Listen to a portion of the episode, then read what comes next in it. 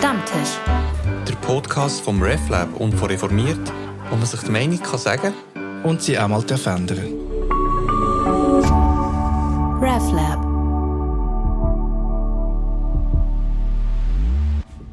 Hallo miteinander, herzlich willkommen am Stammtisch.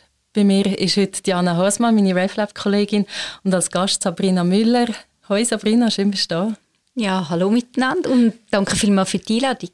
Gerne. Sabrina, du bist praktische Theologin an der Uni Zürich, im Moment schwerpunktmäßig in der Geschäftsleitung vom Forschungsschwerpunkt Digital Religions. Wir reden heute aber über ein Buch von dir in einem anderen Zusammenhang und zwar geht es um Suizid und um Trauer nach einem Suizid. Und da auch gerade der Hinweis, wenn du jetzt den Podcast hörst und das ist ein Thema, das dich gerade betrifft oder wo schwer ist für dich, dann lass doch den Podcast nicht allein, sondern mit jemandem zusammen, der für dich da ist und wo du auch kannst darüber reden über das, was wir hier diskutieren. Sabrina, dein Buch heißt Tatsächlich Trauern und Begleiten nach einem Suizid. Und du beschreibst dort deine eigenen Erfahrungen mit dem Suizid von einer näheren Person. Und über das reden wir heute, darüber, was Betroffenen hilft, wie man mit dieser Trauer umgehen kann, wie man als äh, Freundin oder Kollegin für jemanden da sein kann, und wir reden aber auch darüber, was da ihnen die Aufgabe und die Chancen der Kinder sind. Sabrina, du sprichst darüber in deinem Buch am Anfang, dass es nach wie vor ein Tabuthema ist oder dass es in der Gesellschaft sehr schwierig ist, offen über das Thema Suizid zu sprechen.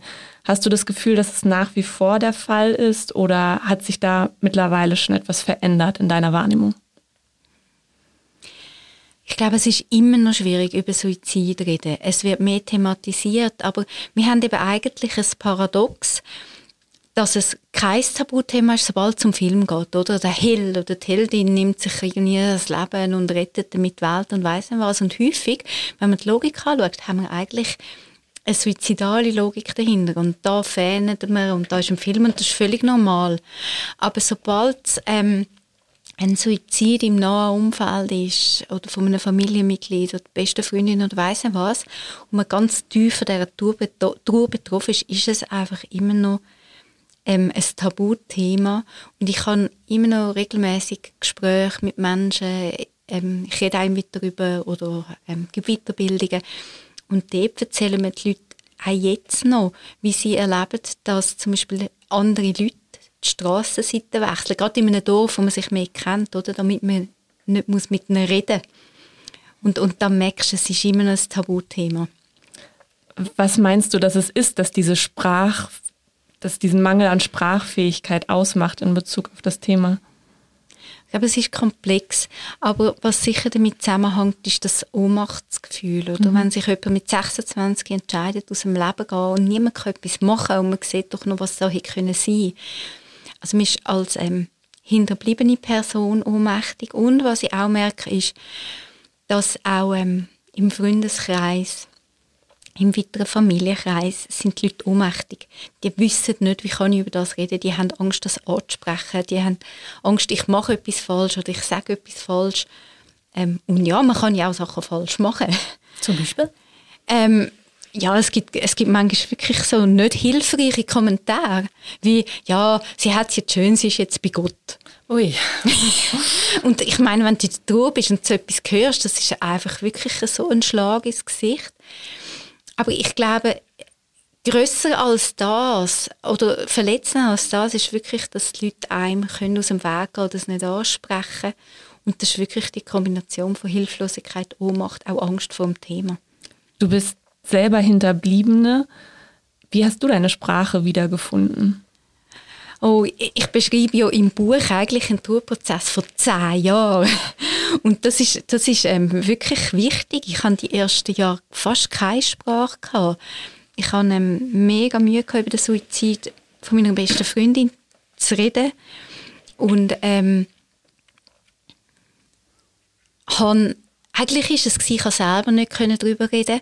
Und bin Pfarrerin im Pfarramt und habe aber gemerkt, wenn ich es anspreche, fangen plötzlich die Leute an zu erzählen. Und dann habe ich plötzlich gemeint, ui, die Freundin hat den Bruder verloren, der Kollege hat den Kollegen verloren, in meiner Kirchengemeinde hat die Person nicht die Schwester verloren, die Person das Kind. Also ich habe gemerkt, oh, wenn ich anfange, das das Tabu brechen oder über das Thema reden, merke ich plötzlich, wie viele Leute betroffen sind.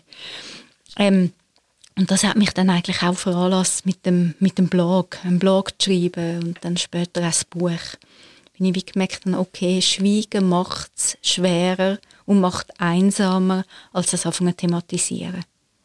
Vielleicht für die, die dieses Buch nicht kennen, wir hätten das beim Einstieg schon können sagen in tatsächlich geht es um den Suizid von deiner besten Freundin, wo 2006 ist das glaube ich ähm, zehn Jahre später hast du eben das angefangen aufschreiben und auch in Blogbeiträgen und in einem Buch verarbeiten. Im Buch, ich finde das sehr schön, du tust sehr viel Persönliches wiedergeben. Man liest teilweise Tagebuchauszüge von dir aus dieser Trauerzeit und du aber das auch theologisch reflektieren. Also das heißt, du, du gehst dort recht fest auch ins Detail, ähm, was sind die Aufgaben von, oder was hat dir geholfen? Was empfiehlst du Leuten, die mit Suizid hinterbliebenen zu tun haben?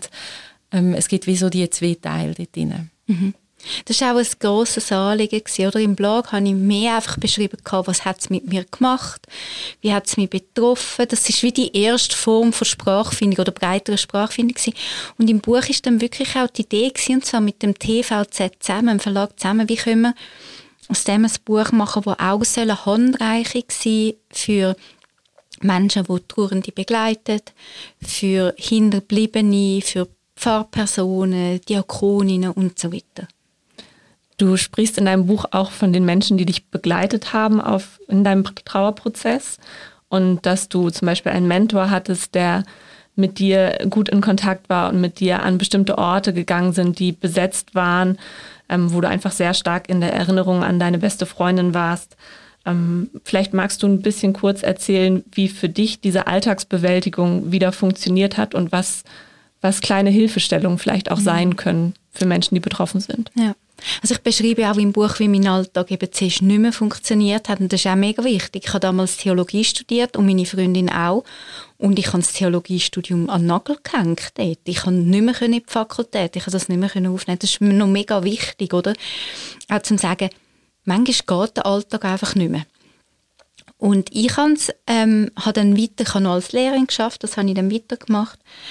Und ich habe mich aber also quasi, wenn man Theologie studiert und damals die kirchliche Ausbildung noch macht, hat man automatisch einen kirchlichen Mentor. Und ich habe dann ein Treffen mit dem gehabt, das nicht abgesagt ähm, und bin dann mit dem ins Gespräch und der hat dann wie begriffen, oh, die geht ja gar nicht mehr auf Zürich, die studiert gar nicht mehr. Hm. Und er so, ja, was ist das Problem und so. Und mein Glück dort war, der kirchliche Mentor, den ich kann, ist einer der ersten in der Notfallseelsorge und hat sich sehr, sehr gut ausgekannt mit Suizid. Und wir sind dann wirklich im Gespräch darauf gekommen, ich kann, ich schaffe es nicht einmal mehr auf Zürich an Stadelhof gehen, ich schaffe es nicht mehr auf die Fakultät Das sind für mich so Ort gewesen, so fest mit ihr verbunden und mit Erinnerungen, dass ich das wie einfach nicht mehr geschafft habe. Und dort hat er mir dann vorgeschlagen, lass uns zusammen gehen und lass uns zusammen ich meine, wir sind zuerst gegangen und sind, glaube ich, eine Stunde am Stadelhofen geguckt. und dann einfach, was sind Erinnerungen, was, was ist das Problem, was geht in mir vor, oder? Und dann uns an die Fakultät angenähert und an die verschiedenen Räume. Und die Theologische Fakultät hat oben so einen ähm, Gemeinschaftsraum den Studierenden mit einem Jöckeli-Kast. Und das ist für mich der schlimmste Raum gewesen, oder? Den haben wir am Schluss gemacht. Ähm, aber einfach zum sagen, das ist für mich sehr spezifisch gewesen, mit dem Ort verbunden, aber einfach auch, wie es so ein Trauerprozess kann Barrieren aufbauen, wo ganz alltägliche Sachen einfach nicht mehr gehen, wie mein Studium. Und ich meine, ich habe leidenschaftlich gerne Theologie gemacht und ich bin ja jetzt Theologin, also ich habe auch fertig gemacht. Aber es hat wirklich einiges gebraucht. Das zeigt ja auch, dass so ein bisschen die sozialen Kontakte oder der Kontakt zu Menschen, zu Begleitenden sehr speziell sein kann und unterschiedlich gut funktionieren kann. Was sind da deine Erfahrungen? Was hast du als angenehm empfunden in diesem Trauerprozess? Welche Gesellschaft vielleicht auch hat dir gut getan? Also am Anfang möglichst kein Mensch, mhm. aber das bin dann ich. Ähm, ich habe ich hab, ähm, meinen Partner noch ausgehalten und meine Mitbewohnerin in der Wege, weil wir halt zusammen gewohnt haben. Ähm, ja, mein Coach noch, Und sonst ist es für mich aber wirklich schwierig wie das Normale. Wir sitzen zusammen und trinken einen Kaffee oder weiss nicht was. Es ist für mich wie so einfach das Normale und Lachen und über das Leben reden. ist für mich so komisch und banal gewesen. Es hat so nicht mehr gepasst. Ähm, also da, also es war wirklich am Anfang schwierig. Gewesen. Viele Menschen sind nicht mehr gegangen. Die Natur ist immer gegangen. Und dann meine Hunde. Und das ist auch für mich ganz etwas Wichtiges dann gewesen. Aber was ich gemerkt habe, zum Beispiel der kirchliche Mentor ist wirklich gut gewesen, weil der hat sich gut auskennt. Und der hat mir nicht irgendwelche weisen Ratschläge gegeben, sondern der hat mir wirklich praktisch geholfen. Jetzt gehen wir zusammen an den Stadelhofen. Der hat wie realisiert, das ist nicht, du, nicht, nicht im Sinne von du nicht so blöd, sondern da ist so, eine, so ein Hindernis, wo du, da müssen wir jetzt zusammen hin. Er hat dir deine Trauer quasi verstehen geholfen. Ja, und er hat auch die Schritte, manchmal gehen die Schritte nicht alleine, mhm. oder? Er ist die Schritte mit mir gegangen. Oder ähm, ich, ich bin wenig am Grab gewesen, aber ich hätte auch nicht einfach allein können an das Grab gehen. Das ist mein Partner mitgekommen. Und Menschen, wo vielleicht ist gewisse Sachen ist ja nicht rational erklärbar, aber sagen, okay, aber das braucht es jetzt für die Person. Das ist irgendwie die Traueraufgabe. Ist das etwas, wo er einfach hätte können, weil er Du hast gesagt, er war Notfallseelsorger, er hat die Ausbildung gehabt. Hast du das Gefühl, das können aber auch einfach Freundinnen leisten mit einer gewissen Sensibilität und wenn sie sich informieren, du hast gesagt, er hat sich auskennt. Ja, ich finde schon.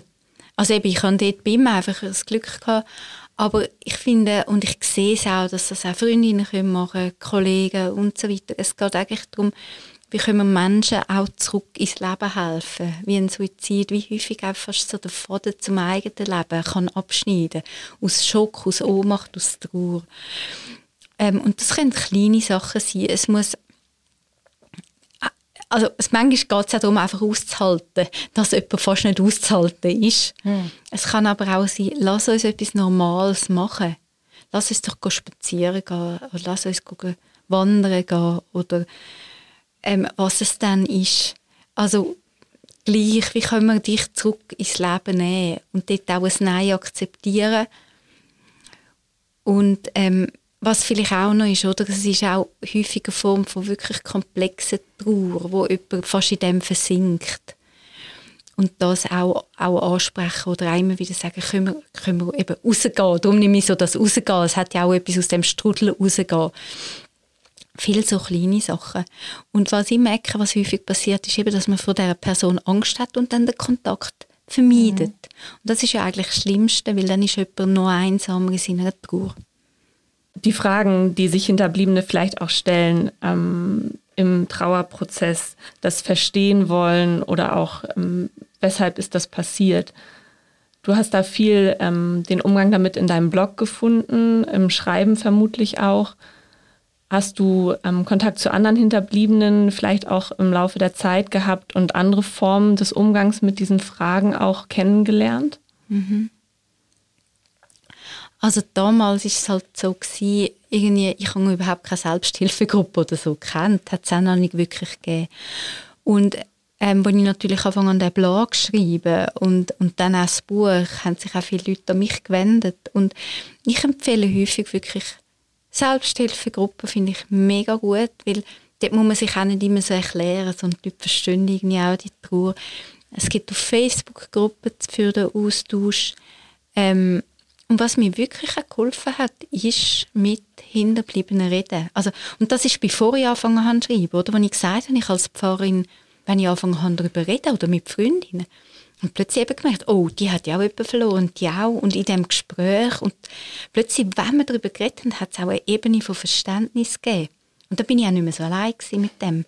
Und dort auch der Mut zum, zum darüber reden, weil ich bin immer wieder überrascht gewesen, wie viele eben betroffen sind. Du hast nachher, du hast gesagt, du hast dein Theologiestudium abgeschlossen und noch als Pfarrerin geschafft. Hat dir deine eigene Erfahrung nachher geholfen im Umgang mit dem Thema, wo du sicher auch konfrontiert bist? Oder wie ist das nachher für dich im Pfarramt? Es hat beides gemacht. Also es hilft mir bis jetzt natürlich, um die ähm, Traueraufgaben verstehen nach einem Suizid, zum, zum die Ohnmacht auch verstehen, eben das Verständnis, von ich also davon schon geredet haben, wenn mit Menschen darüber reden. Und ich glaube, das hat mich auch als Pfarrerin damals sensibel gemacht für so Themen. Was mir aber auch gehindert hat, ist, ich bin ins Vikariat gekommen und ins Pfarramt und ich habe gemerkt, ich kann keine Suizidbeerdigungen machen. Mhm. Also ich bin nach zwei Jahren dann ins Vikariat, ja, nicht einmal zwei Jahre ins Vikariat gekommen, nach drei Jahren dann ins Pfarramt. Ich bin relativ jung im Pfarramt und habe wirklich gemerkt, das geht mir so näher, ich kann das nicht. Und dort hat es mir auch gehindert oder ich einfach auch ehrlich mit mir sein und sagen, da habe ich jetzt eine Grenze erreicht. Das ist heute nicht mehr so. Aber es sind jetzt auch 16 Jahre her, oder? Und es hat mich lang, hätte ich es nicht können Jetzt stelle ich mir vor, wenn man ins Pfarramt kommt, dann gehört halt das zu den Aufgaben, oder? Die Beerdigungen. Wie, also wie hast du das gemacht? Ist, ist das ein Fall gewesen, wo äh, wo du damit konfrontiert bist und du hast nachher gesagt, äh, einem Kollegen oder einer Kollegin, könntest du das machen? Oder wie, wie kann man das als Pfarrperson professionell sein und trotzdem merken, das ist jetzt meine Grenze? Mhm. Es kommt natürlich darauf an, was für ein Pfarramt ich bin, oder? Aber wenn man in einem Teampfarramt ist, was ja sehr häufig ist, finde ich, das etwas zum Thematisieren. Ich habe dort ähm, ich habe das auch der Kinderpflege mal gegenüber geäussert und er gesagt, hey, im Moment, ich kann keine, also Suizidbeerdigung kann ich nicht machen, weil das, das, das schaffe ich einfach nicht. Ähm, von dem her finde ich, ist das mega etwas Wichtiges zum Thematisieren in dem Fall.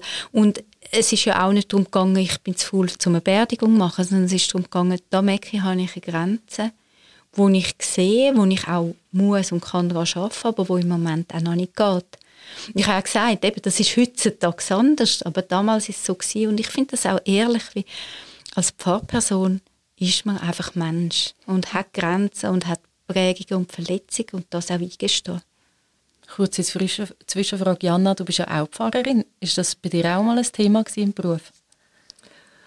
Ich hatte noch keinen Suizidfall, den ich ähm, beerdigen musste, aber tatsächlich ein, eine, eine Kindertrauerfeier ein Kind, das verstorben ist. Und da ist es auch im Nachgang immer sehr, sehr wichtig gewesen zu überlegen, war das gut für mich, was brauche ich danach, wie kann ich mir auch danach was Gutes tun, weil das eben doch so viel Energie fordert und auch so viel emotionale Aufmerksamkeit, dass man da sehr sensibel im Umgang mit sich selbst, glaube ich, sein muss und es lernen muss, wie weit kann ich gehen, wie viel Energie habe ich für den Fall und auch für die Menschen, für die Hinterbliebenen, für die Trauernden und wo ist auch bei mir eine Grenze ähm, und da sehr achtsam und sensibel mit sich selbst zu sein. Du hast vorher, Sabrina, den Begriff komplizierter Trauerprozess angesprochen. Jetzt, ich habe in meinem Umfeld zum Glück noch nicht so viel ähm, müssen trauern oder können Trauern, ich stelle mir aber jeden Trauerprozess kompliziert vor. Was ist das für eine Definition? Ja, es gibt so eine Unterscheidung im, im Bereich von Trauer, von komplexer Trauer oder quasi normaler Trauer und so. Ähm, sie sind sich aber auch nicht einfach einig in der Wissenschaft. Wie definierst du es? Ähm, lang ist zum Beispiel komplexe Trauer einfach als Depression definiert worden. Und mit komplexer Trauer, aber eben, es kommt dann nie auf Lehrbuch drauf an, wie man es liest, ähm, ist eben gemeint ein Trauerprozess, der zum Beispiel ähm, gewisse Länge überschreitet. Wobei ich das schon schwierig finde, oder wer sagt, wie lange ein Trauerprozess geht. Aber es hat gewisse Länge überschreitet, wo gewisse Handlungsfähigkeit im Alltag einschränkt, gewisse Sachen, die nicht mehr gehen, wo dich selber ähm, in eine, in eine Hoffnungslosigkeit stürzen für längere Zeit, wo du am Leben zum Beispiel nicht mehr kannst teilnehmen oder irgendwie innerlich nicht mehr kannst teilnehmen ähm, Was auch etwas ist, und da, da schaut man wirklich zu wenig hin, dass ähm, Nähe Hinterbliebene nach einem Suizid ein erhöhtes Risiko haben für Suizid. Mhm. Also eigentlich die beste Suizidprävention wäre eine gute Postvention, oder? Und jetzt bei dem ganzen komplexen Trauer ist wirklich die Frage von dem Kreisen, wo man fast nicht mehr rauskommt. Und ähm, dort nochmal gesehen, ich meine, dann habe ich Leute kennengelernt, wo man einfach sagt, ja, jetzt ist es ein Jahr her, tu doch nicht so blöd. Und dann merke ich, da gibt es auch psychologische Grenzen, wo man dann, je nachdem, wenn es wirklich gar nicht mehr geht und nicht mehr rausgeht, wirklich eine psychologische Hilfe muss in Anspruch nehmen. Das ist wirklich auch ratsam dann aber eben genauso ähm, Selbsthilfegruppen. Was halt der Unterschied auch ist, bei einem Suizid kommen ja häufig auch Themen rein wie Scham, ähm, Schuldgefühl und so weiter. Und das macht den Trauerprozess auch, ich gesagt, kompliziert oder komplex, weil man immer sagt, ja, hätte ich es nicht müssen merken, hätte ich können verhindern oder hätte ich dann angelötet oder weiß nicht was oder es kommen einfach noch mehr Fragen rein ähm, und Selbstvorwürfe, wobei eben Tod und Trauer ist immer schwierig, da hat es einfach noch so spezifische Merkmale wie Schuld und Scham und so. Ich habe das schon speziell gefunden bei deinem Buch.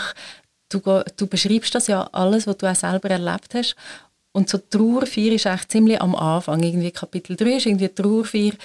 Ähm, und nachher geht aber das Buch noch irgendwie 150 Seiten. Also es ist auch das zu sehen und zu merken, mhm. wie viele Facetten das so ein Trauerprozess hat und wie lange das, das geht, ist für mich noch eindrücklich gewesen, zum sehen. Mhm.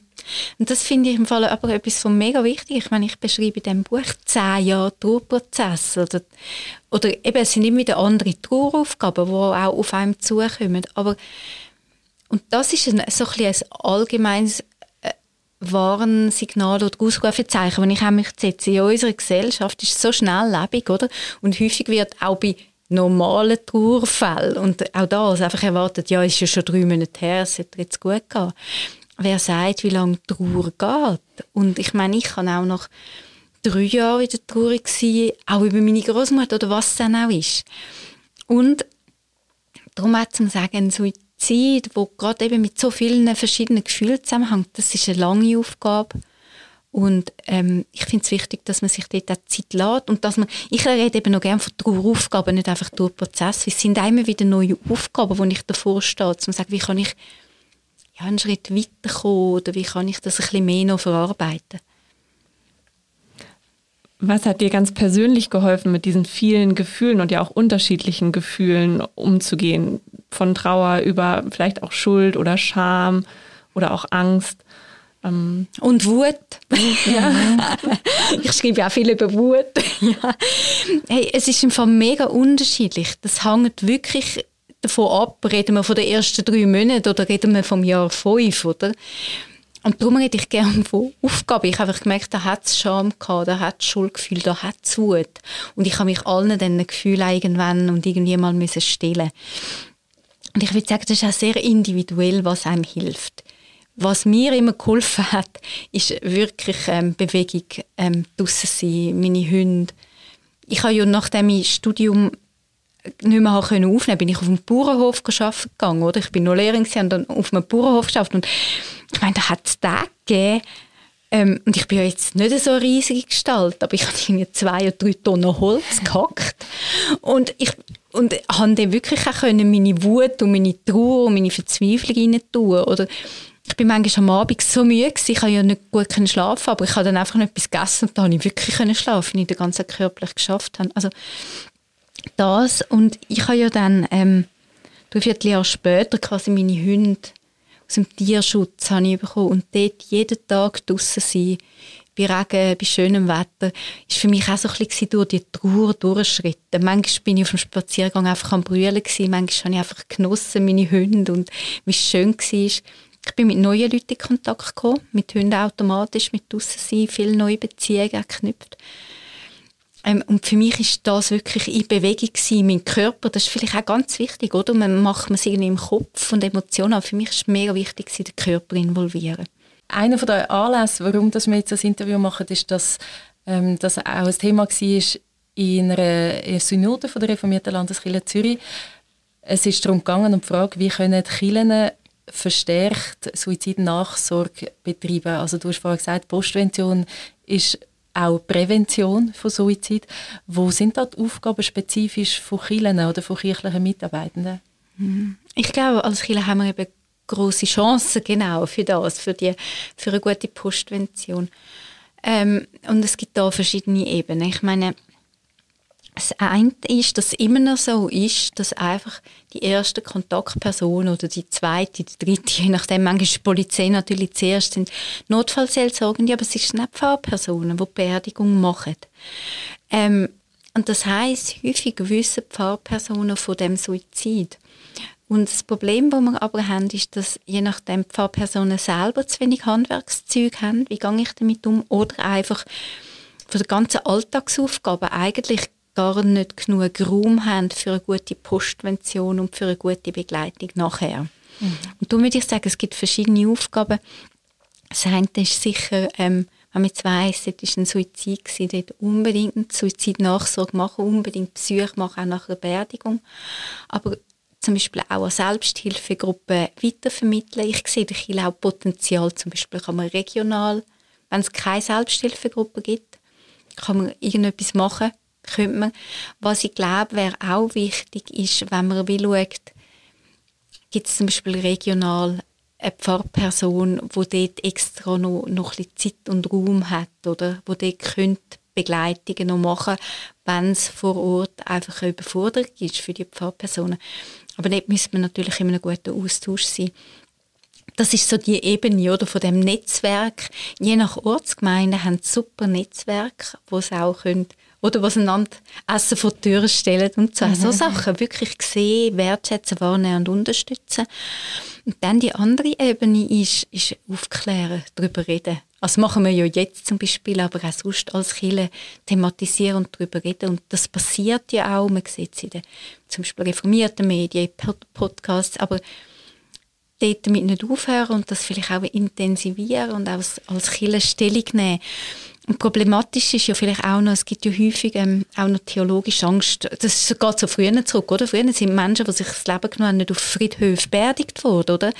Und da geistert immer noch die Meinung um, so Menschen kommen nicht in den Himmel, jetzt ganz mhm. vereinfacht gesagt, oder sind verdammt, oder weiß nicht was. Also es ist wirklich, das kann man kirchengeschichtlich sieht man das, ja.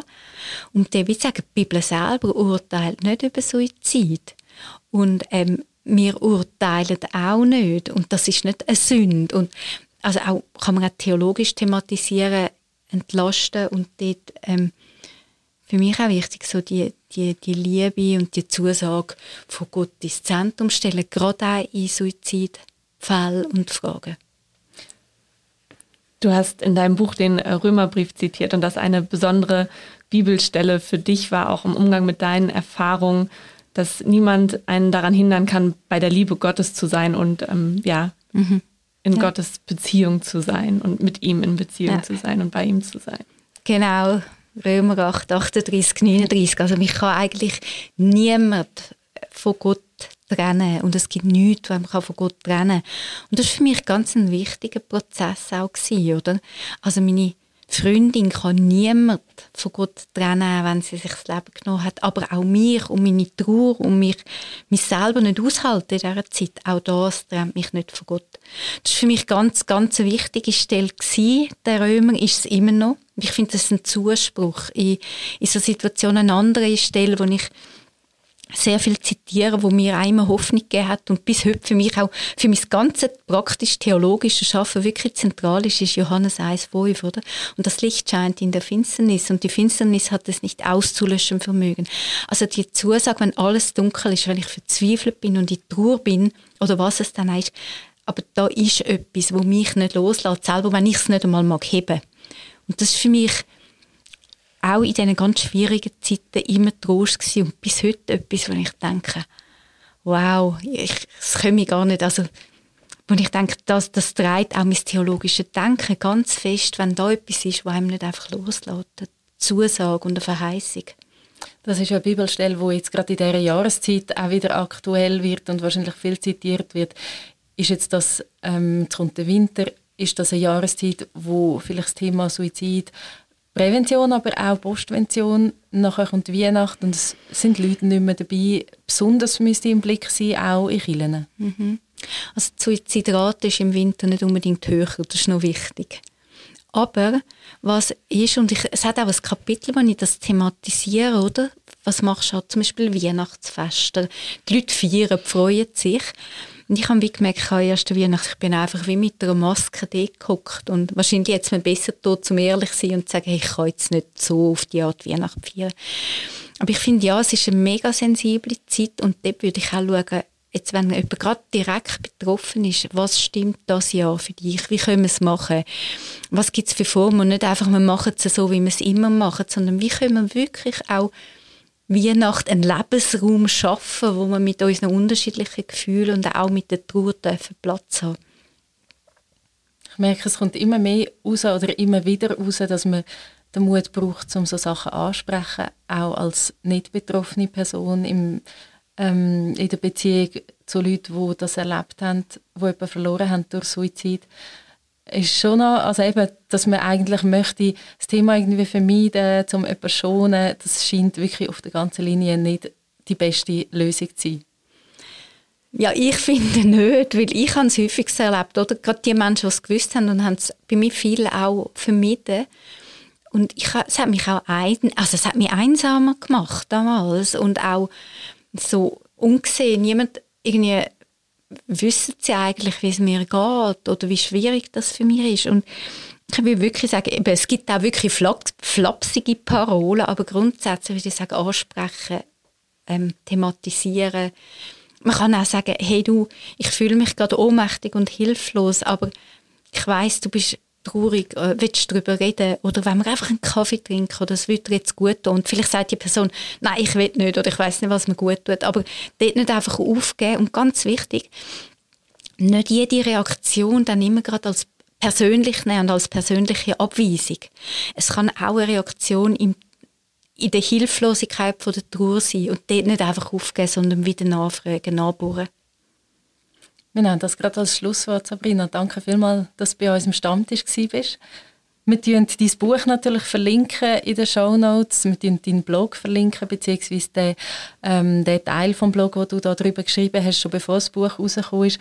Und wir machen auch einen Link auf ähm, das Trauernetz, wo Selbsthilfegruppen verbindet oder wo man äh, Anlaufstellen findet. Und gerade für kirchliche Mitarbeitende, die jetzt das hören, Ihr könnt das Buch von der Sabrina kostenlos bei der Landeskirche beziehen. Da geht demnächst eine Info raus. Also ihr könnt da auch schon mal ähm, euch vormerken, dass ihr da dann darauf reagiert, dass eben die Sensibilität gestärkt wird und die Tipps, die du dort drin gibst, können umgesetzt werden. Danke vielmals fürs Gespräch. Danke, Danke euch vielmals. Danke.